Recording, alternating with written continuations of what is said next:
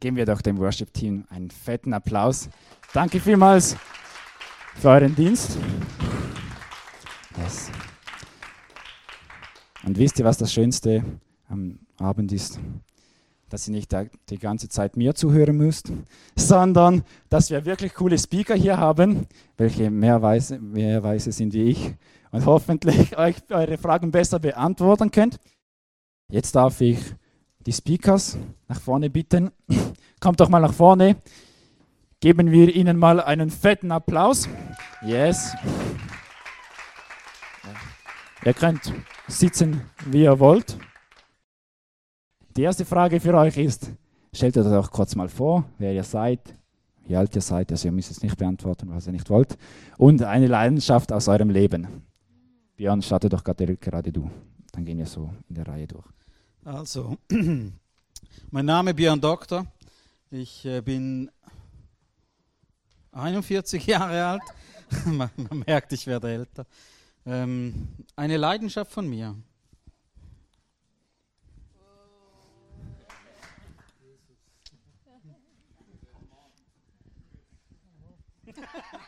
kann ich jetzt nicht, kann ich jetzt nicht übertoppen. Doch, doch, doch, ja, ich bin Natalia, Natalia Bosch komme aus Lindau. Ich bin fast, fast 50.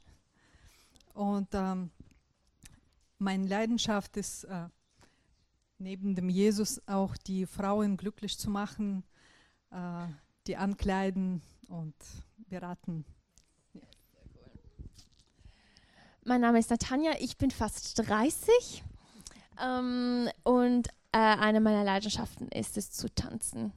Jazz, Hip-Hop, Contemporary, whatever. Mein Name ist Micha. Ich gehe auch schon auf die 30 zu, aber ich habe noch zwei gute Jahre. yes, ähm, und eine meiner Leidenschaften ist, äh, Fußball zu spielen. Mein Name ist Norbert Oberreiter, ich bin zweimal 30 und neben Jesus habe ich auch eine Leidenschaft und zwar ich bin gern verliebt. Yes, so schön, so schön, das zu hören. Falls ihr euch fragt, ich bin nicht auf Instagram, sondern ich lese die Frage. Zum Glück spielt auch Bayern nicht heute. Ich bin voll, ich bin voll dabei, ich bin voll dabei. Yes, starten, starten wir doch mit der ersten Frage. Also ich gehe durch bei den Popularen, also geht wirklich die Fragen liken, ich werde auch immer aktualisieren. Die erste Frage, die gestellt wurde, ist, wie schaffe ich es, Zeit mit Gott im Alltag zu einer Priorität in meinem Leben zu machen? Die stille Zeit, aber auch der Alltag mit dem Heiligen Geist. Ja, Natalia, falls du uns da ein bisschen hineinnehmen könntest, wie es bei dir so aussieht. Ja, ich fange meinen Tag äh, um 6 Uhr morgens, weil ähm, also ich liebe das Tag mit äh, Bibellesen äh, anzufangen und äh, also am Beten, weil danach, wenn, wenn ich das nicht mache, irgendwie den ganzen Tag ist bei mir äh, durcheinander. Sehr schön. Und wie sieht es bei den anderen so aus? Mit ich habe das Mikrofon in der Hand, also rede ich. Ähm, mir geht es ähnlich. Äh, bei mir war es so, ich wollte, mein Leben lang habe ich gedacht, boah, ich möchte regelmäßig Zeit haben mit Gott und jahrelang war das ein Auf und Ab, irgendwie nach einer Konferenz Mama, die da mega motiviert, so yes und jetzt Bibel lesen, eine Stunde lang. Äh, das hat vielleicht zwei, drei Tage gedauert und dann war es wieder weg. Und ich habe für mich aber gemerkt, ich hatte einen Tiefpunkt in meinem Leben und da habe ich gemerkt, ich überlebe es einfach nicht ohne. Ähm, da hat wirklich Gott irgendwie den Schalter gelegt und ich habe wirklich auch dafür gebetet. Das ist überhaupt nicht aus mir, aus meiner Disziplin gekommen, sondern ich habe echt dafür, für Liebe, für Gottes Wort gebetet und für einfach Gegenwart mit ihm, also Zeit mit ihm. Und ich mache es auch so, ich starte am Morgen einfach mit einer Zeit mit Gott und es ist völlig unspektakulär. Ganz oft sitze ich auf meinem Sofa und höre Worship. That's it. Ich entspanne mich, ich komme einfach in Gottes Frieden rein. Und Juan merkt, wenn ich das nicht mache, weil ich brauche das so sehr, dass ich sonst durch den Tag nicht so nett bin. Einfach, und ich glaube, deshalb mache ich es auch, weil ich gemerkt habe, boah, es gibt mir so viel. Ähm, und das Coole ist, wenn man so den Tag startet, ja nur schon psychologisch, du gibst dir wie einen Filter. am Morgen früh und durch diesen Filter siehst du nachher deinen ganzen Tag. Und ganz ehrlich, durch den Tag manchmal bei der Arbeit bin ich voll im Stress und, und raff's gar nicht. Und irgendwie, wenn es ganz schlimm wird, dann merke ich so, oh, vielleicht könnte ich mal beten. Und manchmal bin ich voll connected und höre Worship und, oder habe Arbeit, wo ich sogar eine Predigt daneben hören kann. Ähm, das ist ein Auf und Ab, das ist wirklich so ein ein Ringen mit Gott schon fast, um ihm immer näher zu kommen. Aber ich glaube, es, es fängt mit dem Herz an und die Person, die die Frage gestellt hat, hat ja schon das Herz, boah Gott, ich möchte näher an dir sein, ich möchte dich in meinen Alltag reinbringen. Und deshalb schau mal, was für dich funktioniert. Ist es wirklich die Zeit und ich sitze da und ich lese Bibel? Ist es, boah, ich liebe Spaziergänge in der Natur, da bin ich voll connected mit Gott. Ist es Tanzen? Ist es... Ähm, keine Ahnung, kreativ sein und zeichnen. Es muss auch nicht nur 0815 sein, sondern sei, sei mal ein bisschen kreativ. Und ähm, wenn, es, wenn du mit was Kleinem anfangen willst, dann fang jeder Mo jeden Morgen mit einem Dankesgebet an. Überleg dir jeden Morgen eine Sache, für die du dankbar bist. Und ähm, lies jeden Morgen den, den Tagesvers von der YouVersion App. Fang einfach da mal damit an, fang klein an. Genau. Vielen Dank für eure Antworten. Machen wir gerade weiter mit der nächsten Frage. Die richte ich an Björn. Du bist ja ein Teil an, Angestellter im GLZ für den Bereich Gottesdienst, wenn ich mich richtig mhm. erinnere.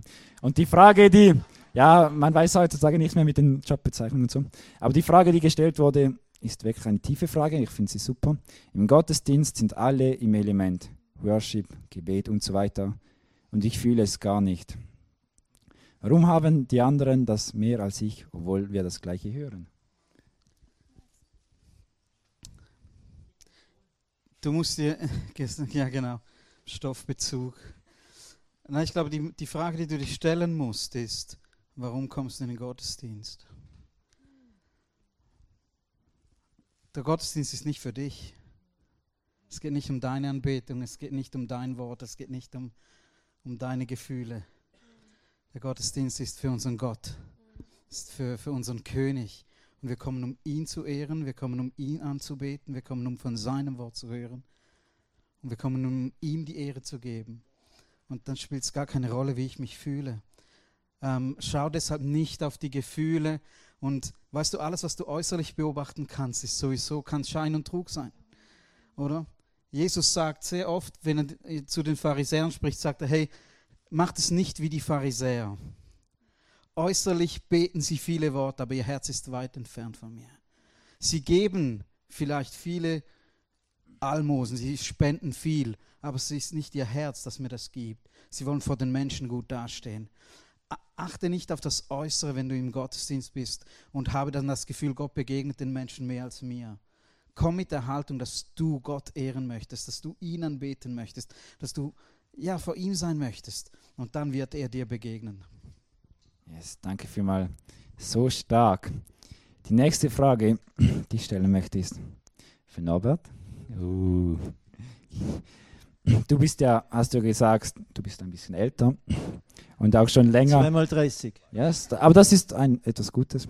Du bist ja schon länger aus dem Weg. Und wie kannst du dir sicher sein, dass es Gott gibt? Könnte es nicht einfach alles ein erfundenes Märchen sein? Also so hat man es Gott leicht gemacht. Er spricht täglich zu mir, mein Sohn und, ja, und viele andere Zeichen zeigt er mir. Also ich, ich habe ihnen das Zeugnis so stark. Und es hat bei der Bekehrung schon begonnen, weil bekehrt habe ich mich aus dem Grund, weil ich das Himmelreich sehen wollte und in das Himmelreich kommen möchte. Und auf das hat Gott reagiert und hat mir so wie eine Tür geöffnet in die unsichtbare Welt. Und so ist es. Sehr stark. Kein Heimvorteil, aber es ist schwierig, es nicht zu glauben, wenn du es hörst, wenn du es merkst, wenn du es mitbekommst. Ja. Es ist in mir das Zeugnis. Er spricht zu mir. Danke vielmals. Michael, willst du noch was ergänzen? Ja, also ich glaube, ohne diesen persönlichen Glauben, ohne diese persönliche Begegnung ist ist der Glaube absolut tot. Und es bringt nichts, wenn du alles weißt über Gott und, und ihn trotzdem nicht kennst. Und trotzdem denke ich, gibt es auch ganz gute Gründe, wenn man nur schon raus in die Welt schaut, wenn du die Schöpfung anschaust, ähm, dass es gibt Indizien für Gott. Hey, dass das alles aus Zufall entstanden ist, ist sehr unwahrscheinlich. Und auch wenn du ähm, die Bibel liest, es gibt so viele Prophezeiungen dort drin und es, es gibt Mathematiker, die haben mal das ausgerechnet, wie wahrscheinlich ist denn das, dass all diese Prophezeiungen, die in der Bibel sind, sich erfüllen. Und also man könnte schon fast sagen, es ist mathematisch nicht widerlegbar, ähm, die Evidenz, die, die wir dort sehen. Und deshalb, ich glaube auch, eben ohne diese Beziehung ist alles nichts, aber es gibt sehr viele Gründe, auch äh, nur schon, wenn du in die Welt rausschaust, dass es Gott gibt. Yes. Danke vielmals, Gesundheit. Natanja, wie stehst du zum Konsum von nichtchristlichen Filmen, Musik und auch so Social Media als Christ? Was sind so deine Tipps, die du den Leuten mitgeben könntest? Ich glaube, es ist sehr individuell. Ich glaube, ähm, wir stecken, oder ich weiß nicht, wie es euch geht. Das Leben ist doch einfach, wenn es nur schwarz und weiß gibt. Wenn einfach das ist richtig und das ist falsch. Und dann kann ich einfach alles versuchen richtig zu machen und dann geht es mir gut. Aber so funktioniert unsere Welt nicht und so funktioniert schon gar nicht unser Gott. Und deshalb kann ich dir nicht sagen, diesen Film ja, diesen Film nein. Diese Musik ja, diese Musik nein. Social Media, vergiss es. Sondern es geht darum, dass du in der Beziehung mit Gott schaust, was tut mir gut. Gott sagt nicht Nein zu etwas, weil er sagt, Edge Badge, das ist zwar cool, aber du kriegst es nicht, sondern er sagt nur Nein, wenn er weiß, es tut dir nicht gut. Wenn er weiß, es beschmutzt deine Seele, wenn er weiß, du hast nachher Albträume, wenn er weiß, diese Bilder bleiben in dir und machen nachher, dass du in gewissen Situationen anders handelst. Vielleicht auch nur unterbewusst. Und deshalb für mich persönlich, ich ich höre Musik, nicht christliche Musik. Ich schaue auch Filme, die nicht nur über Jesus gehen und ich habe Social Media. Aber zum Beispiel, ich kann gewisse Filme, die mein Mann easy schauen kann, ich kann die nicht schauen. Ich schlafe sonst nicht mehr. Für drei Wochen wahrscheinlich. Einfach weil ich, weil ich das nicht packe. Ähm, und also er meint, so schlimm sind die auch wieder nicht. Naja, dann lässt sich darüber streiten. Mal schauen. Ähm, aber einfach, weil ich weiß, es tut mir nicht gut. Es tut mir nicht gut. Oder manchmal höre ich, ähm, das passiert mir ja selten, aber manchmal höre ich Musik und ich merke, boah, ah, es, ist, es wird schwer. Dann skippe ich. Oder ich scroll auf Social Media und ich fühle mich irgendwie einfach nur leer. Dann mache ich die App zu. Oder ich folge Leuten auf Social Media, wo ich weiß, boah, deren Content ist richtig auferbauend. Da hat es vielleicht mal ein Bibelvers drin oder auch einfach mal eine Frau, die nicht aussieht, wie als ob sie einen Monat nicht gegessen hat. Gegessen hat. Wisst ihr, was ich meine? Also überlegt euch, was ihr konsumiert, fragt euch, spürt in euch hinein. Der Heilige Geist ist in euch, er spricht mit euch. Tut es mir gut, tut es mir nicht gut. Und dann spielt es keine Rolle, was alle außen auch an euch machen. Es ist wichtig, was ihr, wie, wie es für euch ist und was Gott zu euch sagt. Genau. Noch eine kurze Ergänzung. Wenn du oder wenn man in einer Gruppe ist, oder? Dann, wie es Natanja erklärt hat, nicht für jeden ist jedes gleich ertragbar. Ich sage jetzt, manche haben vielleicht dann Schwierigkeiten, wenn sie Nacktheit sehen. Andere haben Schwierigkeiten, wenn sie Gewalt sehen. Und ich finde es extrem wichtig, wenn ihr miteinander unterwegs seid, dass man da auch Rücksicht nehmen kann aufeinander. Und nicht irgendwie Peer Pressure entsteht und man das Gefühl hat, man muss jeden dazu überreden, etwas mitzumachen, was ihm eigentlich selbst widerstrebt. Also dass wir da miteinander auch gut umgehen und nicht jemanden zwingen oder ihm das Gefühl geben, hey, du musst das ja fast mit uns mitmachen. Das finde ich noch wichtig. Darf ich noch kurz zu Gott existiert oder wie kann man sicher sein? Natürlich, natürlich. Nur natürlich. eine kleine Gegenfrage. Ich frage manchmal Leute, die diese Frage stellen, wie kann man sicher sein, dass Gott existiert? Frage ich manchmal, wie kannst du sicher sein, dass er nicht existiert? Und wenn du dir nicht sicher bist, musst du dir die Frage stellen, willst du wirklich gegen ihn sein? Also einfach so. Sehr, sehr spannend, sehr spannend. Es hat sich hier eine Frage recht weit nach oben gearbeitet. Micha, vielleicht für dich. Warum begegnet Gott gewissen Menschen so klar und anderen nicht? Wir hören es immer wieder, der Traum vom weißen Mann. Vielleicht gibt es Leute hier, die sind, die denken sich so, ich bin mein 20 Jahre alt, immer Christ, immer in die Sonntagsschule. nie Gottes Wort gehört, nie Gottes Stimme gehört. Was rätst du ihnen? Ja, warum redet Gott zu anderen mehr und zu anderen weniger? Das ist eine sehr gute Frage und ich kann dir hier keine Antwort geben. Ich glaube, dass Gott einfach souverän ist und er bestimmt selber, wem er wie begegnet und wem nicht. Aber ich glaube, dass wenn du ihn wirklich suchst und wirklich an seine Tür klopfst, oder respektiv eigentlich ist es umgekehrt, er klopft an deine Tür und du musst nur aufmachen. Und ich glaube, dass wenn du ihn wirklich von ganzem Herzen suchst, dann begegnet er dir auch. Vielleicht nicht in einem Traum mit einem weißen Mann, vielleicht nicht auch nicht mit einer äh, Donnerstimme oder was, aber äh, er wird dir begegnen, da, da bin ich mir ganz sicher. Aber warum es gewisse Menschen anders oder intensiver sind, spüren, das kann ich dir nicht sagen. Ich weiß nicht, ob es aufbauend ist. Ich habe festgestellt, dass Gott manche zum Vorbild setzt. Die sind nicht besser, sondern eher schlechter. Paulus sagt, aus dem Grund wurde er ausgesucht, dass man erkennt, wie gut und wie gnädig Gott ist. Als Vorbild, oder? Dass Mörder auch eine Möglichkeit haben, oder? Weil er war so was ähnliches. Die sind dann nicht besser, sondern die haben erst, die haben eher schlechter, sie müssen nicht mehr Vorbild sein. Die müssen nur mehr irgendwo den Herrn suchen, ja. Ja, genau. Genau. Super, gell? Ähm, ich finde, also ich möchte schon mal sagen, der Fakt, dass du überhaupt Gott begegnen möchtest, heißt, er hat Gnade für dich, weil er, er gibt dir, er legt es dir aufs Herz, dass du ihm überhaupt begegnen möchtest. Nur schon das ist mega schön, dass du das, das Verlangen, das Bedürfnis nach ihm überhaupt hast. Das ist nicht von dir, das hat dir Gott geschenkt. Einfach, ich möchte noch was ganz Praktisches sagen für mich persönlich, und probiert es mal aus, wie es für euch ist, ist Zeit ein Riesenschlüssel. Also ich glaube, Gott ist auch so, er liebt es, gesucht zu werden. Und wenn du ihm wirklich begegnen möchtest, es geht, wie Micha gesagt hat, er ist souverän, das kommt von ihm. Aber wenn du merkst, du hast das auf dem Herz, probier mal wirklich einfach hinzusitzen und zu warten. Und zwar nicht nur zwei Minuten schau einfach mal, was passiert. Vielleicht passiert gar nichts. Aber ich habe einfach gemerkt, je mehr, Gott sagt ja, er ist überall, er ist omnipräsent. Das heißt, er ist jetzt hier und wenn wir ihn nicht spüren, heißt einfach, dass wir es nicht schaffen, uns dem bewusst zu werden. Und deshalb kannst du einfach mal hinsitzen und versuchen, dir bewusst zu werden, dass er jetzt gerade da ist. Das ist einfach so was ganz Praktisches, was du mal probieren kannst das Wilde ist ja oft, dass wir eine Vorstellung haben, wie Gott uns begegnen soll.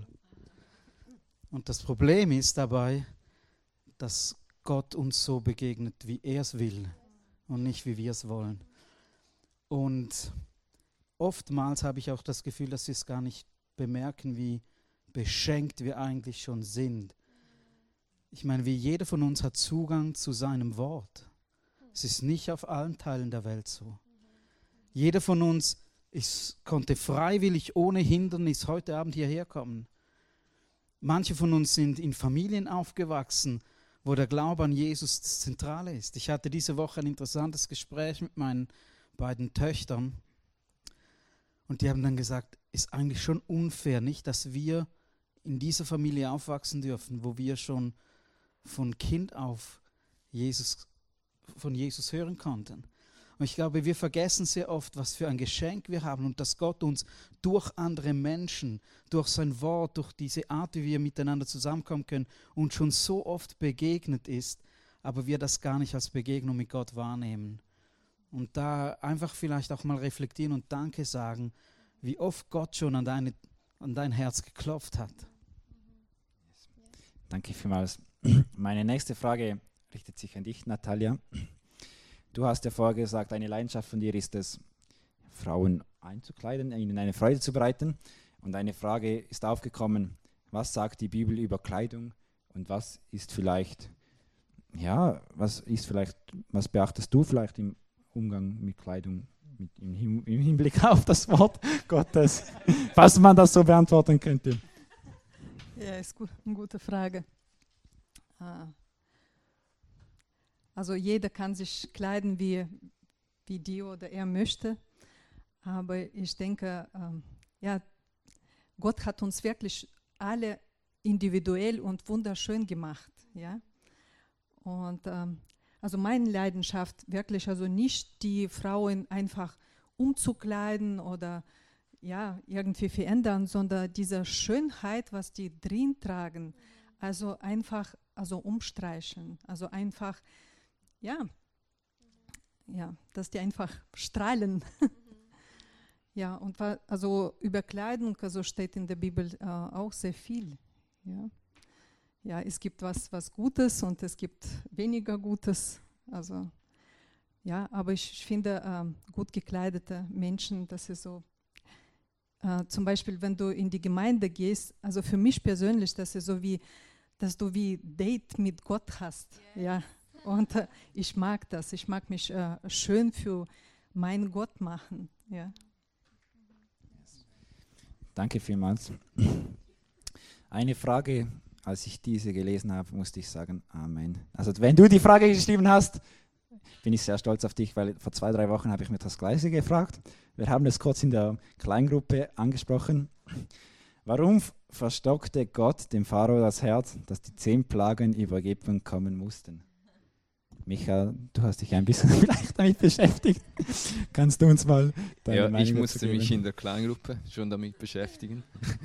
ähm, ja, also eigentlich ist es interessant, wenn, wenn du diese Bibelstelle liest.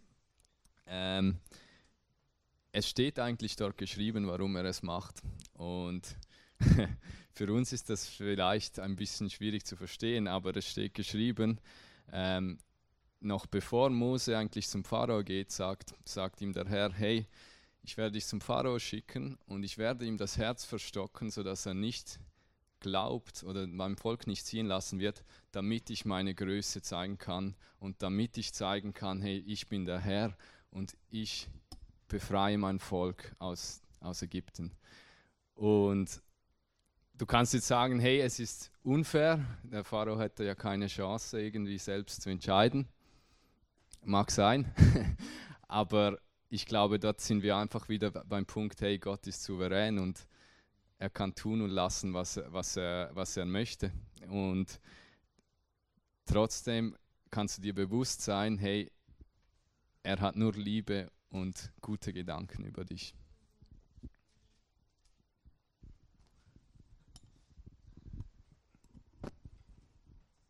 Das Problem ist ja unser Empfinden von gerecht und unrecht. Wir haben das Gefühl, das ist ja voll ungerecht, was Gott da macht, oder? Er verstockt ihm das Herz und er kann ja gar nicht anders, jetzt als Gott nicht zu gehorchen. Ähm, wenn du die Stelle liest, wenn du, wenn du den Text im 2. Mose liest, dann musst du eigentlich feststellen, und das ist in manchen Bibeln leider nicht ganz so spürbar, die ersten fünf Plagen steht nicht, dass Gott dem Pharao das Herz verstockt hat, sondern es steht in einer passiven Form. Es kann, und manchmal steht sogar explizit, dass der Pharao sein Herz selbst verstockt hat. Also, als Mose das erste Mal zum Pharao ging und sagte, lass mein Volk ziehen, weil Gott hat mir gesagt, oder? hat gesagt, wer ist dieser Gott? Wer ist dieser Gott? Ich lasse dich sicher nicht gehen, oder? Und man darf nicht vergessen, in der, in der ägyptischen Kultur zur damaligen Zeit, der Pharao war Gott gleich. Der Pharao wurde als Gott angebetet. Und über 400 Jahre lang waren die Juden in der Sklaverei. Die wurden unterdrückt, es wurden ihre Erstgeborenen getötet und der Pharao hat das befohlen. Und dann gehen wir hin und sagen, ja, das ist ja völlig ungerecht, wenn er sich gar nicht mal wehren kann. Hey, also wir stellen uns eigentlich auf die Seite von einem Massenmörder und sagen, Gott sei nicht so gemein zu ihm. Einfach, und, und Paulus greift das eigentlich auf im Römer 9, sagt er, denn die Schrift sagt zum Pharao, also da bezieht er sich auf diesen zweiten Mose, genau dazu habe ich dich erweckt, damit ich an dir meine Macht erweise und damit mein Name auf der ganzen Erde verkündet wird. So erbarmt er sich nun über wen er will und verstockt wen er will. Und nun wirst du zu mir sagen, was beschuldigt er noch? Denn wer hat seinem Willen widerstanden? Ja, o oh Mensch, wer bist du denn, dass du mit Gott rechten willst? Sagt etwa das Gebilde zu dem, der es gebildet hat, warum hast du mich so gemacht? Wer sind wir? Was maßen wir uns eigentlich an? Gott zu sagen, was richtig und falsch ist. Wir kommen mit unserem verdorbenen Verstand, mit unserem von Sünde geprägten moralischen Vorstellungen von Recht und Unrecht und treten vor unseren Schöpfer und haben das Gefühl, wir müssen ihm sagen, der von Ewigkeit her ist, der immer gut ist, der absolut Liebe ist, der völlig heilig ist, der absolute Wahrheit ist und haben das Gefühl, wir müssen ihm sagen, was richtig und falsch ist. Und da ist eigentlich das Problem, wir überschätzen uns.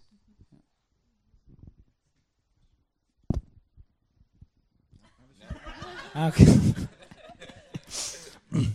Ja, jetzt eine Frage, die mich auch sehr beschäftigt und die auch viele Leute hier beschäftigen. Ich will es jetzt nicht jemand Spezifischem stellen, aber falls du das auf dem Herzen hast, darfst du sie gerne beantworten. Warum werden viele Menschen nicht geheilt, wenn ich für sie bete? Wer spürt den Ruf, das zu beantworten? Äh, ja, das frage ich mich auch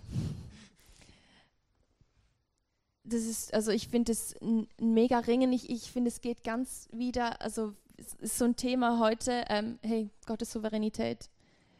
Ich werde so viele Fragen haben, gerade diesbezüglich, wenn, wenn ich äh, in den Himmel komme, weil ich, ich lese in der Bibel, Gott möchte heilen. Ich lese in der Bibel, er macht es, hängt nicht an dir, deshalb bin ich irgendwie so, hä? Wo liegt denn das Problem? Ähm, ich, ich für mich persönlich ähm, habe Frieden mehr oder weniger Frieden damit geschlossen, indem ich gesagt habe, gut, Gott, ich bin dein Kind, ich, ich komme wie ein Kind zu dir und ich sage dir, was ich will. Ich will, dass die Person geheilt wird. Und danach geschieht dein Wille. Und ich, ich möchte glauben, dass du gut bist und dass du das Beste für diese Person im Sinn hast. Und wenn du sie jetzt heilst, Halleluja. Und wenn sie Krebs hat und stirbt, dann ist auch das dein Wille. Auch wenn ich ihn überhaupt nicht verstehen kann und auch wenn ich glaube, dass Tod, wenn ich ins äh, Paradies schaue, wenn ich den Anfangszustand anschaue, dass Tod nie deine Idee war und dass du es wiederherstellen wirst und dass all das zu, deinem, zu deiner Ehre passieren will. Aber sag das mal jemand, der sein Kind an Krebs verliert, oder?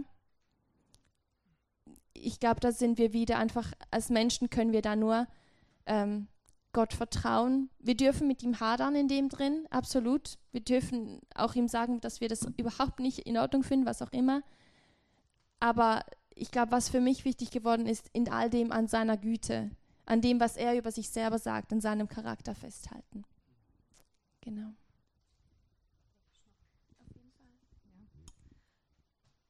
Also bei, bei mir war das, ähm, also wo ich gelesen habe, Jesus heilt, heilt alle Menschen, ja. Und ähm, vor sieben Jahren äh, ist ein Bekannter von mir krank und äh, wir haben wirklich für die gebetet und gefastet und alles Mögliche gemacht und wir haben die Welt nicht verstanden. Also für eine Woche war die wirklich ähm, fast ähm, symptomfrei und wir haben gedacht, yes, wir haben es geschafft, wir haben es geschafft, jetzt geht bergauf, ja. Und dann kam wirklich ganz tiefer Punkt, äh, wo die Ärzte gesagt haben, nein, äh, es gibt keine Heilung. Und die war 33 und mit zwei, zwei kleinen Kindern. Und, äh, und die war so ruhig, so zufrieden, so dankbar. Und äh, wir könnten uns verabschieden und die hat gesagt, ich danke dem Gott für diese Krankheit. Weil durch diese Krankheit habe ich Gott kennengelernt. Und ich bin sehr, sehr dankbar. Und die ist, die ist gegangen, die ist gegangen zum Vater. Ja. Und deswegen, also, also ihr Herz war geheilt. Ja. Einfach noch, äh, hat Jesus alle geheilt?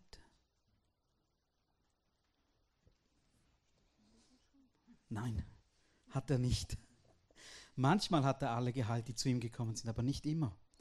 Beispiel im Teich von Bethesda. Er kam hin, viele Kranke kamen immer an diesen Teich, weil wenn sich das Wasser bewegte, wussten sie, jetzt ist die Zeit, einer durfte reinsteigen, rauskommen. Und jetzt merkt ihr schon, die Lahmen hatten ein Problem. Ähm, ja, ist so. Und die Blinden vielleicht auch, ich weiß nicht. Gell? Aber einer und dann war es wieder fertig, das Wunder, oder? Jesus kam an diesen Ort, das waren so viele Kranke da und er hat eine Person geheilt. Jetzt kannst du dich auch fragen, warum? Nur eine Person. An andere Orte kam er und sagte, hier kann ich keine Wunder tun. Auch dort gab es kranke Leute.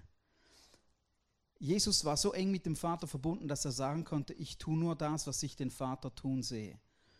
Und diese enge Verbindung habe ich nicht. Ich hoffe irgendwann vielleicht mal so annähernd.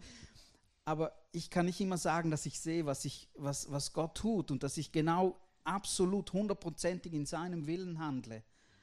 Und deshalb ist es meine Aufgabe, möglichst für die alle Kranken zu beten, die ich vor die Finger kriege, aber es wirklich, wie es die anderen beiden gesagt haben, es Gottes Willen überlassen muss, was er jetzt tut.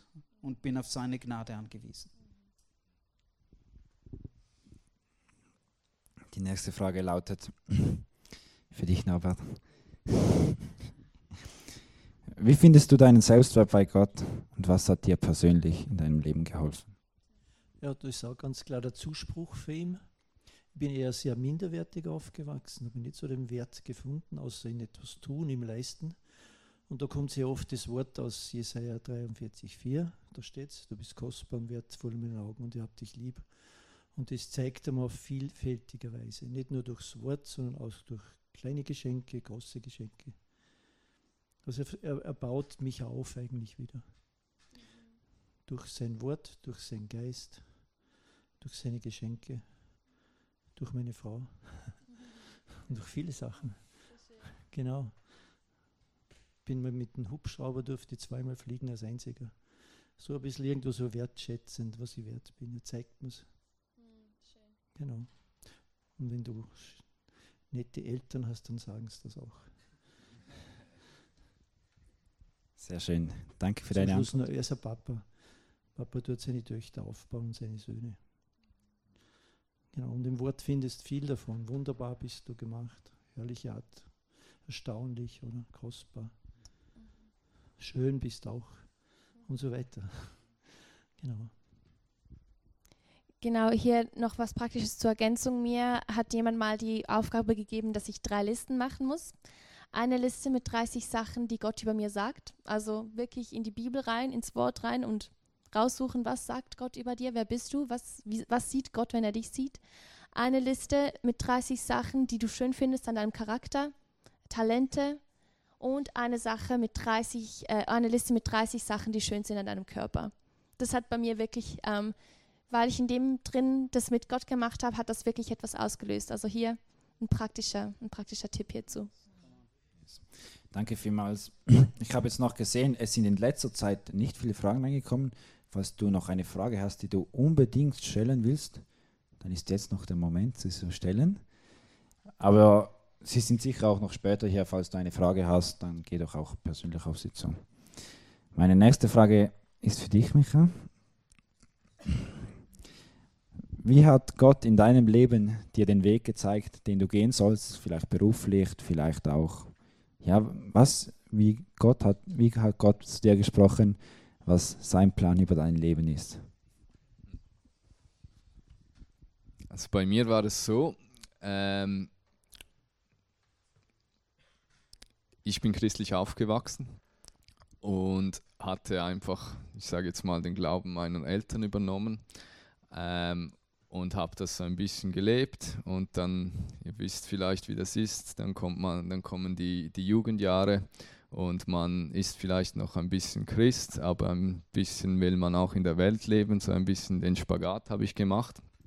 Und es ist dann wirklich der Zeitpunkt gekommen, wo, wo ich wirklich Gott begegnen durfte, wo er mir so krass seine Liebe und seine Gnade aufgezeigt hat, wo ich gemerkt habe, hey, ich will das nicht mehr, ich will, ich will Vollgas geben für, für Gott und ich will einfach mich ihm ganz hingeben. Und der Spagat habe ich dann wieder geschlossen und so wurde auch, so habe ich quasi meinen eigenen Glauben ähm, erleben dürfen. Und das hat mir dann auch geholfen für, für die nächsten Schritte, weil ich hatte immer wieder andere Pläne, also zum Beispiel im Jahr, als ich Clara ähm, kennenlernen äh, durfte, ähm, hatte ich eigentlich, hatte ich eigentlich äh, geplant, äh, ein Austauschsemester zu machen, irgendwo in Irland oder in Holland. Und eigentlich müsste das auch alles geklappt haben, aber Gott hat einfach die Türe verschlossen und es ging, es ging einfach nicht. Und ich habe mich zuerst mega aufgeregt, so hey, come on, warum denn nicht? Und schlussendlich jetzt bin ich mega froh und ich habe das immer wieder in meinem ganzen Leben gemerkt, wie, wie Gott einfach gewisse Türen aufmacht, die eigentlich gar nicht existieren oder verschlossen sein sollten und wie auch Türen, wo ich dachte, hey, die sind sperrangenweit offen, dort muss ich durchgehen, wie er die einfach zuge, zugeklatscht hat. Und so finde ich das mega, mega interessant, wie, wie Gott eigentlich so, ja, einem wie, wie so ein Kleinkind so ein bisschen durchs Leben führt.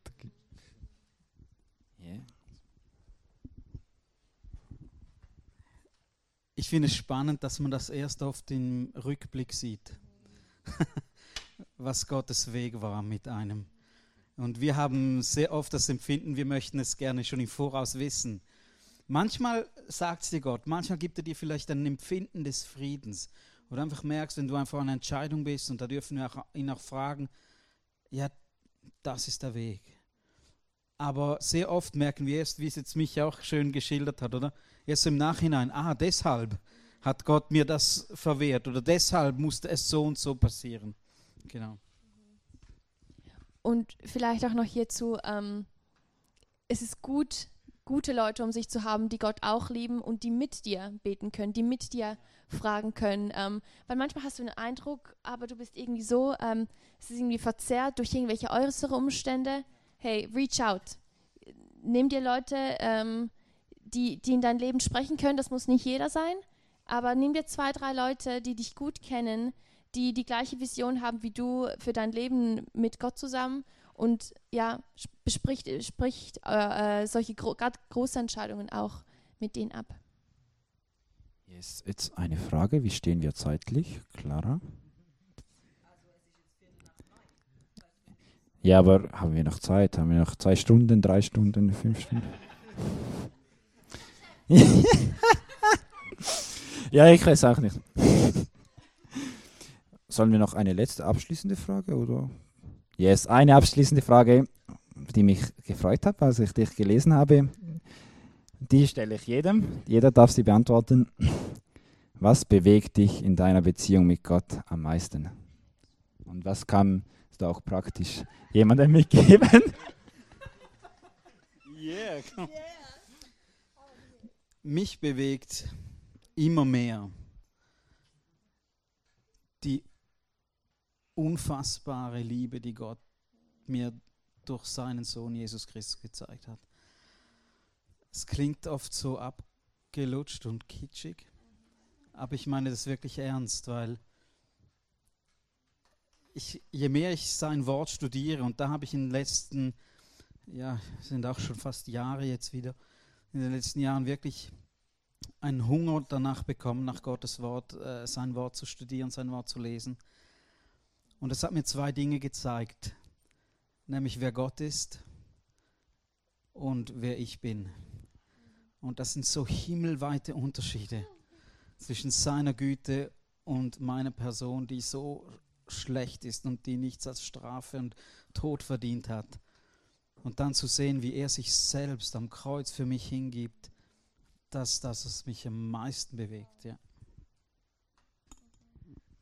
Wo ich heute bei, bei Lobpreis äh, einfach alle Jugendlichen angeschaut habe, habe ich mir gedacht, das ist so ein Privileg, also in diesen Jahren schon mit Gott unterwegs zu sein. Also es ist wirklich, es hat mich so berührt, wirklich bis zu Tränen, weil ich habe Gott ein äh, bisschen später kennengelernt mit 40, weil ich bin aufgewachsen äh, in, im Land, wo Glaube verboten war und, ähm, Und das ist so mega schön, das ist einfach Abenteuer, mit dem Gott unterwegs zu sein. Das ist, ähm, ja, ich will noch mehr und mehr von Gott. ähm, mich bewegt es, ähm, was es mit mir macht, in Gottes Gegenwart zu sein. Weil ich merke ganz viele Sachen, die sind in mir drin, die sind noch nicht geheilt. Sachen aus meiner Vergangenheit, ähm, im Alltagsstress. Ähm, ich merke, ich bin eher wie ein Waisenkind als wie ein Königskind unterwegs. Und dann einfach diese Ruhe und diese Zufriedenheit und diese Hoffnung und ähm, diese neue Perspektive aufs Leben und einfach, wie Björn gesagt hat, diese Liebe zu spüren. Das ist etwas, was ganz egal, was außenrum passiert, die da niemand nehmen kann. Und ich glaube, das finde ich so stark. Diese, diese Freude in was auch immer, was auch immer drin. Und ich merke, ich, ich werde richtig süchtig danach, wie ich sage. Ich, deshalb brauche ich meine Morgen mit Gott, weil nachher geht es wieder Rambazamba los, aber das ist meine Zeit mit ihm und ähm, da möchte ich noch tiefer rein. Genau. Mich bewegen einfach die vielen Zusprüche, die wir haben als Christen, die, die Privilegien und die Stellung, die, in die wir hereinversetzt wurden und von der zumindest ich noch ganz am Anfang stehe. Ich, wenn wir wüssten, wenn wir wüssten, was wir alles von ihm erhalten haben, was für eine Vollmacht, was für eine Autorität. In Epheser 1,20 steht, hey, dieselbe Kraft, die Gott von, die Jesus von den Toten auferweckt hat, die lebt in uns. Und das ist schon krass, oder? Wenn du da liest, was, was Jesus da äh, alles bewegt hat in der Bibel und die, dieselbe Kraft, die lebt in dir. Und Jesus war nur ein paar Jahre, sage ich jetzt mal, in seinem Dienst hier aktiv auf Erden und eigentlich haben wir ein paar Jahre mehr zur Verfügung, hoffe ich. Und ja, überleg dir mal, was wir bewegen könnten, ja. Ich bin froh, dass niemand erwähnt hat, was bei mir so brennt. Habe ich bei jedem zittert, hoffentlich kommt es nicht vor. Danke hat auch was mit meiner Biografie zu tun. Ich hatte nie einen Freund. Und ihr Liebe immer wieder, wie er zu mir Freund sagt. Also die Freundschaft bewegt mir am meisten, dass der Schöpfer Himmels und Erde zu mir immer wieder Freund sagt. So wie bei Mose. Also das, das, ist, das ist eine gute Sache, so einen Freund zu haben. genau, er ist treu, er ist alles und ja. Und er ist mein, alle davon laufen, er bleibt so bei mir, baut mir auf. Also falls ihr es wissen wollt, ich habe den besten Freund. Aber auch du, wenn du willst. Gell? Also das bewegt mir am tiefsten, Freund, dass Gott zu mir Freund sagt. Freund. Also Björn, ich mag dir nicht berichtigen. Er sagt nicht, du böser Junge, sondern er sagt Freund zu mir. Das gefällt mir besser. Und ich möchte euch ehrlich sagen, ich liebe ihn nicht. Du passt wieder mein Verliebtsein gut. Ich liebe Gott, wirklich. Und Jesus, ja. Beim Vater bin ich noch dran, habe eine schlechte Vaterbeziehung gehabt, da braucht es noch ein bisschen. Aber Jesus und der Geist Gottes, da wird mein Herz schon warm. Das andere kommt noch. Genau.